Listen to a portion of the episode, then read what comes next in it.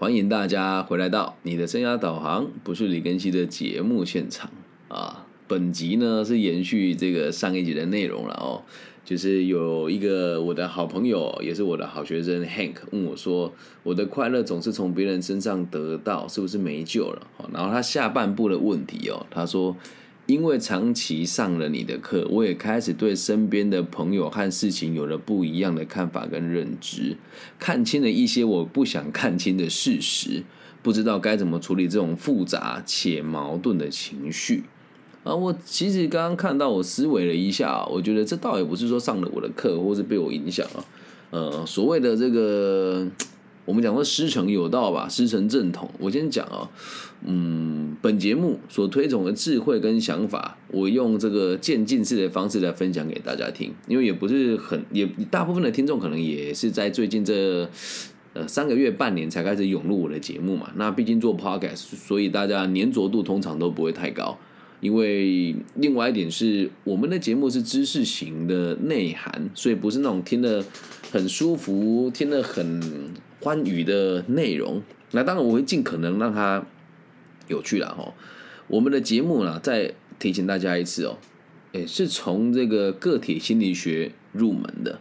那个体心理学呢，其实是儒学的入门啊。那儒学呢，其实是古印度哲学家释迦牟尼的这个。入门，所以我们所学到的智慧，呃，应该说都是源自于这个古印度的哲学家释迦牟尼的身上所延伸出来的。那你说你现在看到了某些人不想跟他往来啊，其实我你不能解释成是认识了我李庚希之后，或者上了我的课之后才变成这个样子的，应该是你从某种程度上的了解一定程度的。佛学、儒学跟个体心理学以后，你得到了某一种不同的价值观跟认知，所衍生出来的和原本朋友交往的一些问题，从这个角度出发，或许会客观一些。因为我在录这一集的时候，前面在做气划，气划就五分钟内做出来。我现在在想哦，会不会导致让很多人会觉得听了我的节目会变得很孤僻？因为我自己也很年轻啊，以前我也都觉得自己是孤僻啊，一直到 Hank 问了我这个问题之后，我才发现，其实我不是孤僻耶，是因为我从以前就有自己奇怪的逻辑，跟我自己想要坚持的事，啊，所以我就用一个简单的这个总结来让 Hank 同学理解为什么会有这个状况发生哦。嗯，首先必须得说，我们个体心理学非常重视一个逻辑。叫做目的论。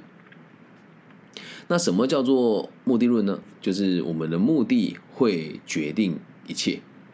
那以前呢，我们的目的可能是讨好别人，而自己不自觉。就像上一集上一集说的一样，我对别人好是为了得到快乐。可是，像目的如果把它稍微改变一下，是。我看你相处是希望我们两个都有能力给社会更多安定的可能性，但是这个世界有多少人会有这样子的认知呢？再重复一次哦，什么认知？我希望我们可以让社会更安定，但有多少人有这个目标呢？对吧？大部分会愿意听我的课，或者是聘我去授课的企业，和我都有一样的逻辑。就是我希望我们可以给这个社会更多不同的可能，同时还要赚到钱。先讲啊，这是我的这个学派的人哦。所以今天我去单车时代做培训的时候，我现在才理解到他们的公司的这个执行长 Nick 跟他们的这个业务主管 H，他们也都有一样的认知：某某公司赚取暴利。我觉得这个事情太没良心了。所以我们跟他之间是聊得来的。那我另外一个公司，另外一间聘我去讲课的企业就不讲名字了。我也不是不喜欢他们，而他们就是这种很典型的用资讯不对等来赚大钱的人。那我和这个另外一间公司就比较难成为朋友，所以我不想跟他往来。但大家都知道，这个社会哈，老实讲，我们让子弹飞一回。我们现在直播有这么多人哦。你觉得这个社会上心有善念、愿意利益众生的人多，还是蝇头小利、小头锐面、眼歪嘴斜的多？来，觉得正面的人比较多的打一，觉得负面的人比较多的打二。我们让子弹飞一回。我再重复一次我的问题哦。你认为这个社会上愿意贡献彼此，让社会更稳定的人比较多的，请你打一。你认为小头锐面、锱铢必较、眼歪嘴斜的人比较多的，请你帮我打二。思考一下。那假设你听的是这个 podcast 或者播客的朋友们，一样放下脚步思考一下，也不急着给出答案。但我知道每个人的心中也都有一个非常明确的答案。那既然都知道，肯定是眼歪嘴斜的。比较 算计彼此的人比较多，那我们就肯定会开始筛选朋友。所以那些原本你觉得好的朋友，他们未必是真的好的朋友啊。只是因为现在你看懂了什么叫做真的更好的学习层次，真的更好的生活与工作的目标，所以会跟某些人不往来，这很正常啊。但你会发现哦，这也是我最近做节目的一个很大的这个 体量呃的这个体认啊，就是大家应该都能够感觉得到，大概在一年半前，我的节目充满了各种愤世嫉俗跟愤恨，我就常常在讲说，我就不懂，我节目这么好，怎么台湾就没有人听？这个问题到现在，哎嘿，还是没有解决哦，还是没有解决，就就像大家讲的，我开始这个。供奉个体心理学跟这个儒家的这个思想的时候，我在台湾的流量就开始又急速的下降。可是当我开始跟网易云合作的时候，也跟大家分享一下，可能其他地区的朋友没有什么这个区域概念了。我在网易云上面常态性都在个人提升的前百分之四十名，对，又往前多了，又又往前提升了十名哦。然后在个人提升当中都是在前三呐。那在这个这个这个这个台湾这里哦，我的流量又被篡改了。你现在去 Apple Podcast 听我的节目会有两个，所以它硬生生的把我流量拆成两边。嗯，那原本我就觉得说哇怎么办？我好可怜哦，我怎么都没有人听。但后来发现，本来好的人就不多啊。他说李老师，那种最近最近流量还是提升那么多，因为我没有把市场局限在台湾呢。所以你现在看到的少，是因为你现在生活圈本身就比较没有那么多人是正面、积极、善良的。所以通常学了个体心理学、儒学跟佛学的人都会觉得身边有很多人其实好像不是那么的好，因为我们周遭总是有人在招摇撞骗啊。那这边呢，问问题的 Hank 同学，反正也没有讲本名嘛，我们就要再一次的跟你检讨。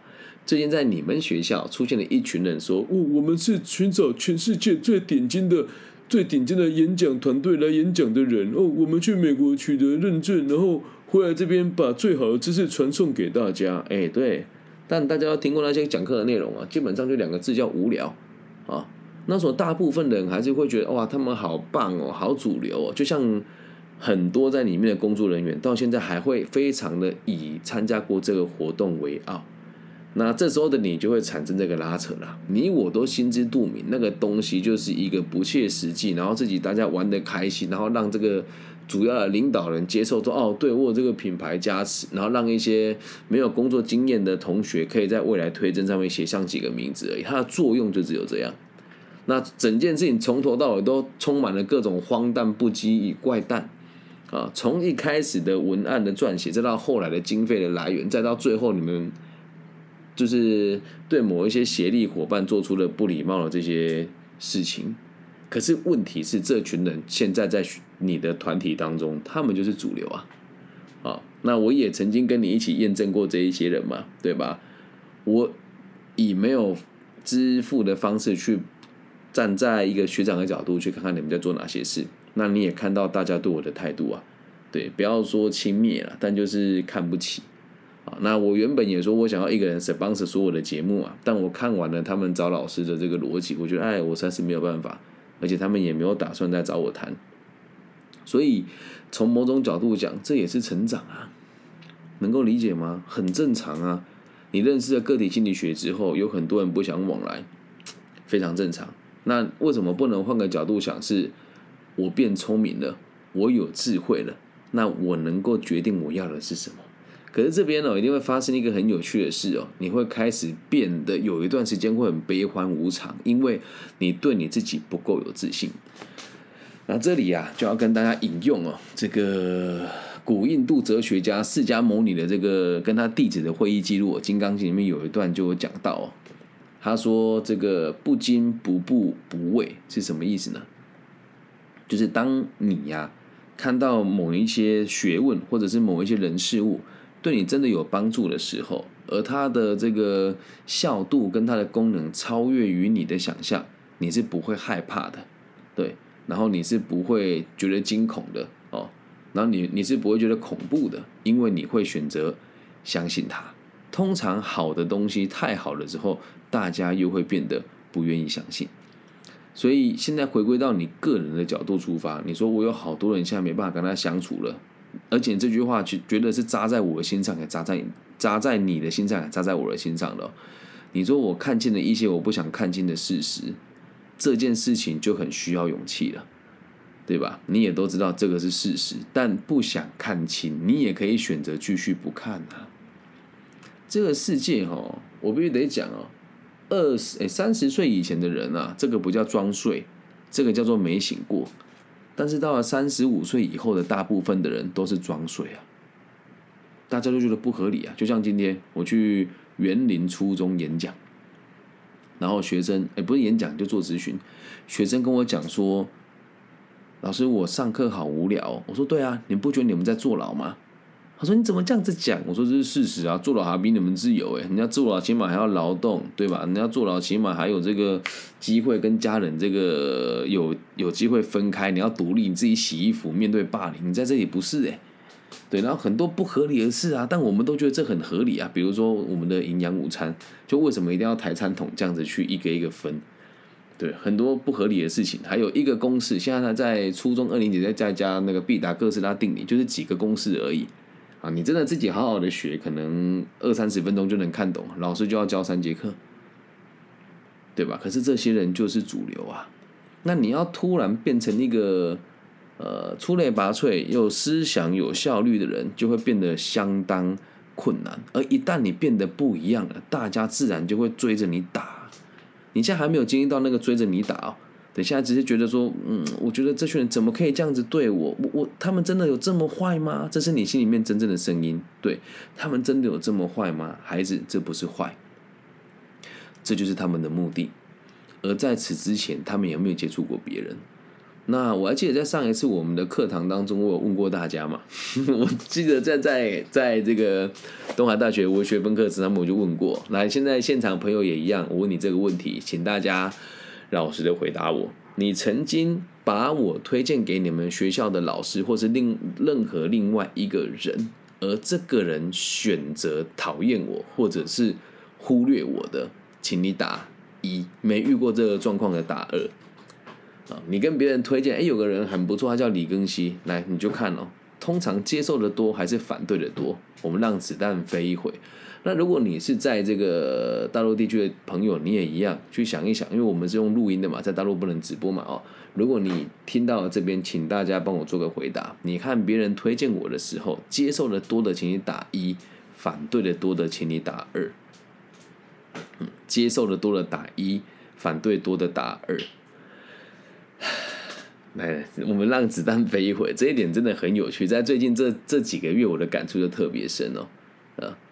你推荐给别人接受我的机会高还是不高？在最近这半年，啊，应该说这三个月，接受我的人好像有变多那么一些些，但是从大趋势来看，大部分的人是不屑听这些东西的，所以你也不要说什么我舍不得放下人家。也有很多人想放下我，有些人真的连看都不想看这样子的存在啊！所以你看懂了之后，假设这是一个假设哦，因为我也是一个嗯没有打算装睡的人，所以我会继续用这种角度来开课程，跟在网络上做这种免费的网课啊，我会继续做下去。可是，在很多人眼中，他们就觉得我很做作，会觉得，甚至有人在外面传说我做这些东西都是为了诓骗学生做咨询。有被我咨询过的都知道，除非你自己愿意付钱给我，否则我是不收费的。再来，你接受我咨询之后，如果你一点行动都没有，我就不会理你了，因为就代表你没有想要解决问题啊，了解吧？所以真的是忽略居多啊，真的是忽略居多，因为这世界是这个样子嘛。那如果又要变成是让我去买广告，或者是加入某一些行销公司，也不是做不到。但是做了之后吸引来的人，他也不会认真学这些东西啊。他单纯就只是觉得我花个钱买个课程，好像代表我就没有那么废了，我对这个社会就是有帮助的了。这样能够理解吧？所以你慢慢的看懂一些人，跟看清事实，也没有什么不好。回归到一个最根本的大前提哦，开心就好了。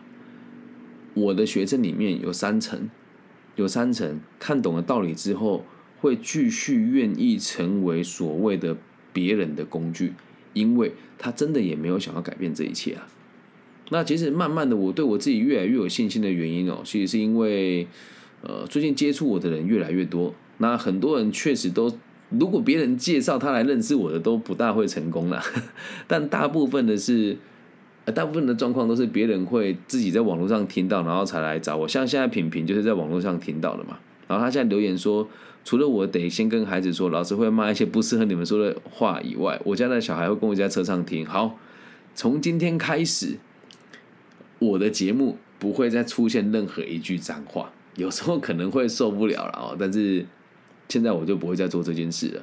那所以，如果是这，如果是我们的听众，对我们对他们可控的人，比如说他是主管，他是爸爸妈妈，他对孩子、对员工有影响力的话。假设多一个这样子的主管愿意收听，多一个这样子的家长愿意执行，那更好过于那一些没有什么影响力的人来推广我的节目。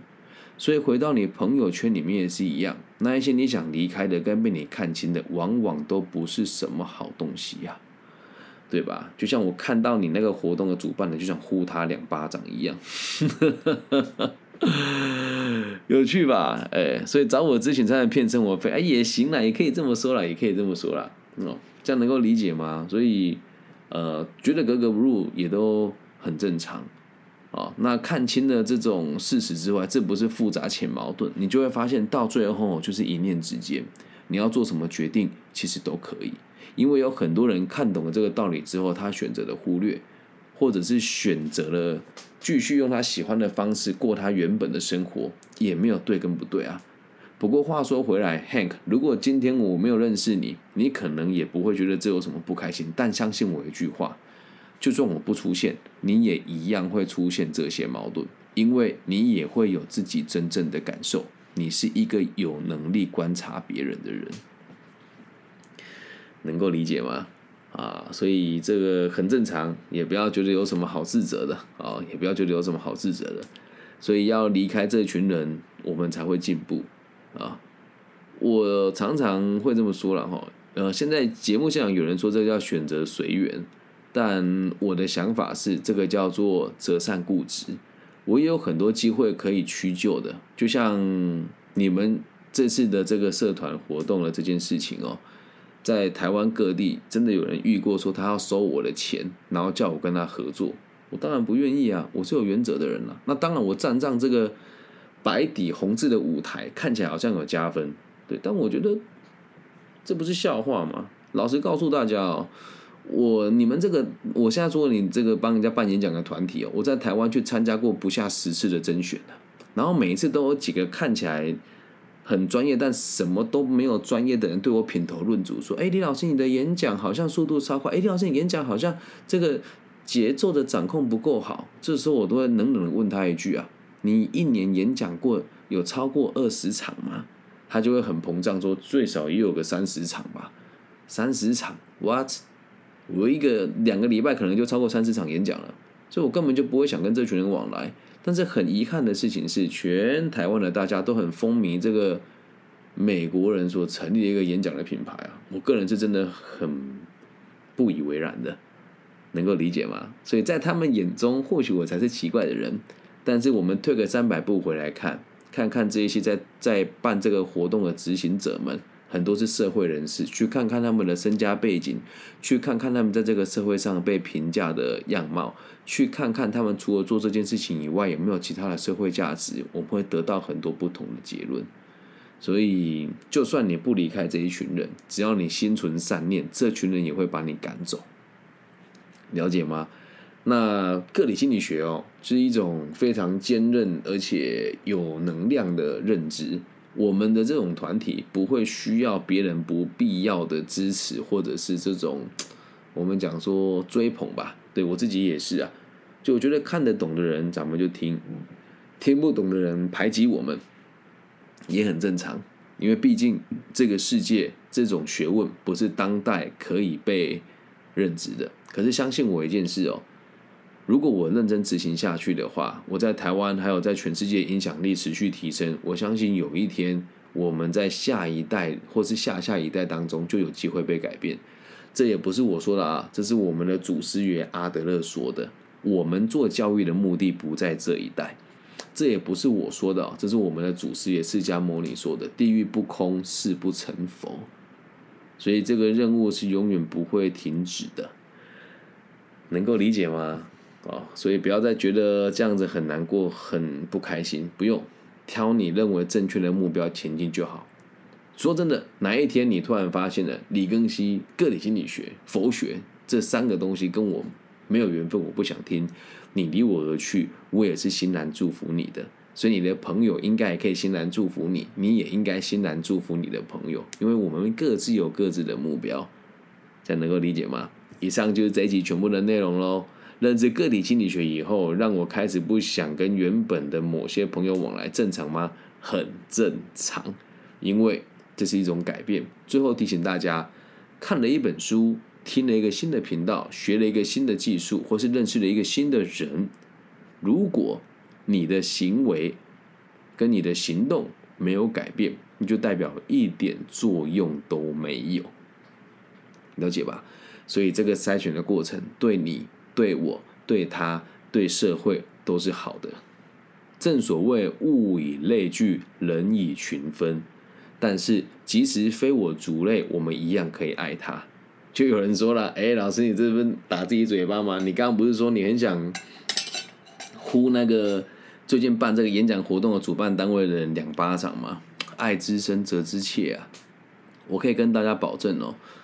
这一些负责人出了社会之后的就业状况都其实不会太好，因为在真正的社会当中，我们不会需要这样子的功能，也不会想要做事情如此潦草的人。可是问题是，现在在学校教育体制当中，大家的目标并不是把你们的品德教育好。而是让你们能够顺利升学，或者是顺利就业，或者是弄出一些可以让人家看起来很炫的内容啊！这个延伸下去的话题啊，真的就太多太多太多了。那一天有个老师问我说：“你怎么都不回来学校帮我们的这个青年创业者当评审跟演讲呢？你不是写过保存的 GRI 吗？你怎么都没没有回来上我们的课，跟学弟妹讲讲这些经验呢？”老师，不是我不愿意耶。是他们都会邀请某一些没有经验的人回来，而这些人可能对我不是那么的舒服，所以我也没有办法加入这个行列啊。哪间学校我们就不说了，好吗？所以希望大家可以理解哦。或许从你的角度出发，你会觉得哎呀，我现在开始被排挤了。但你要知道，你听了我的频道，我也让大家理解我的立场。我不认为自己被排挤。甚至更甚而，从我的角度出发，你也可以说我狂妄，但是这是我真实的想法。很多跟我同行的人不喜欢我，是因为一种发自内心的嫉妒。因为确实我在教育界有一定程度的功能，而且和很多老师摆在一起的时候，很明显的，就大家的这个格局跟定位是完全不一样的。所以也有很多人不喜欢我，但我还是一样爱着他们。我甚至会为了他们去读他们在读的东西，然后我也会借贷给某一些我认为生活不是那么好的朋友。那当然也有很多老师在我的引导之后赚到了钱。那赚到了钱之后会不会继续用我的方式学习？我觉得我也说不出个准，因为到目前为止我也找不到有任何一个老师会愿意百分之百用我的方式授课，但只要你愿意接近接近我一点点，我就很满足了。对，然后现在我们有人说教育很奇葩，毕业之后就那么多社畜。对，如果大家有兴趣的话，可以参考上上一集讲的，在台湾没有考上顶尖大学研究所就想自杀该怎么办那一集，可以让大家参考一下。好吗？所以跟大家分享吧。你如果觉得被排挤是孤单的，不用担心，我没有被排挤。但其实多数人也很难接受我的言论。但是开心的事情是有越来越多下一代的孩子可以接受我这样子的逻辑。那我相信在未来的几年，可能就可以开花结果吧。那台湾现在正在做一个征选领导的动作，哈。那最近我也拜访了很多这些要准备争取地方这个人民的这个一些意见的代表的人的这个服务处。那我还是给可以跟大家讲哦，我还是愿意跟这些人接触，但我相信这每一个人都只会对我说说而已。到目前为止，只有曹家豪跟杨琼英两位领导对我有落实过他们的承诺。好，那在台中这边嘛，我们现任的这个当权者我们就不提了。好，他们现在开始说要让这个有公民意识、愿意倡议的年轻人来主导青年的政策。那没有关系，我个人认为青年政策最重要的还是教育跟就业。你鼓励他们创业跟做品牌，还有去做什么议题倡议，甚至现在在。会希望说十八岁的这个小朋友也可以投票等等的，我觉得那就太有趣了。他们连书都不会读，连判断能力都没有，你给他两颗糖，送他一台 Switch，所以他就选择你了嘛，对吧？但是我的这是我的立场，所以希望大家都可以理性讨论。那如果你也觉得我的想法还不错的话，你也可以试着赞助我，因为我还是在最近的节目都会跟大家提哦。我协会每年花这六七十万都是我一个人花的，就算你要我拿一百万两百万出来花一年，我也可以，但我会有点痛。那我也希望自己可以做更多关心这个社会的事，而不是只有停留在网络上的这样的自媒体。那如果大家呃有有力出力，有钱出钱，或许我们可以做更多不同的事吧。我的目的是以后我希望自己可以开一间智商所，跟心理师合作，然后帮助更多人，然后停止。这些找借口跟贩卖恐惧的人的这个市场的存在，哦，那我希望自己可以做到了。如果大家愿意的话，可以多多支持。那平平说，希望我也能够成为真正尊重孩子的独立个体的家长。你可以呀，你已经是了。对，然后台南说，大环境也有可能在转型当中，我们宁愿选择相信他是，也宁愿抱有这样子的期待，好吗？然后最后用一个小故事跟大家做总结哦。奉持个体心理学，你注定会孤单，因为，唉，前阵子有一个有一群人，他们就专门在做这件事情的。你心情不好来找我聊天，我没有讲是哪个行业，我你就付钱给我，一个小时两千五到三千左右。那他们这个组织呢，得经过这个研究所考试完之后，才可以考这个认考这个大众认可的这个具有公信力的执照嘛，啊。他们说是做智商的，然后呢，在他们的这个创业的这个辅导的课程当中啊，里面有个在这个行业的大佬，竟然说出了我们考核这个我们的老师主要就是看他能不能把个案留下来。我的天哪，他的目的是让个案继续花钱，而不是解决个案的问题啊！这就是现在目前市场的主流。然后多数的年轻人呢，也会觉得他们讲的很有道理，所以就会傻傻跟他们合作，拿了一笔钱出来跟他们合伙，再开一间公司，然后自己拿钱出来让人家上面的卖当社畜压榨。那像我们这种脑袋清楚的年轻人，大家是不喜欢我们的哦。但不用担心，我们的经济实力一定比这些人还要好。所以如果能够维持好平衡的心态，我相信有一天我也可以影响他们，甚至我可以让老一辈的人都愿意把资源下放，甚至讲难听一点。他们会老会死，我还有时间，毕竟我才三十五岁。那 Hank，你比我更年轻，希望你可以继承我的意志。以上就是这集全部的内容了，希望大家喜欢。那假设你也觉得我节目还不错，希望大家可以帮我分享、按赞加订阅。那我的名字叫李庚希，可能你是第一次来的朋友，对我的立场或者对我会比较陌生一点。我的名字的三个字的这个顺序，木子李。长庚医院的庚，然后王羲之的羲，可以透过各种不同的平台跟频道找到我，IG 啊、Facebook 啊、网易云啊、Podcast 啊都行哦。那你留讯息给我，我都会一一回复的。谢谢大家今天的收听，我爱你们。那如果你也喜欢我的节目的话，记得帮我分享、按加加订阅。谢谢 Hank 同学今天陪我一个小时，也希望我的答复可以对你产生一些正面的影响。那谢谢台南说，真正助人是有，呃，最后他问我说，助人是有界限的吧？当然有界限啊，总不能每个人来找我要钱我都给他吧，对吧？那我先讲我助人的界限是什么？你来找我谈，谈了一次之后，你的行为不改变，我就不会鸟你了，就这么简单。对，意见不一样可以接受，但每次谈完的时候，我们定下的目标。如果是可以执行的，而对方不执行，我就不会再浪费时间在他身上了。这样了解吧？好，感谢大家今天的收听，我爱你们，大家晚安，拜拜。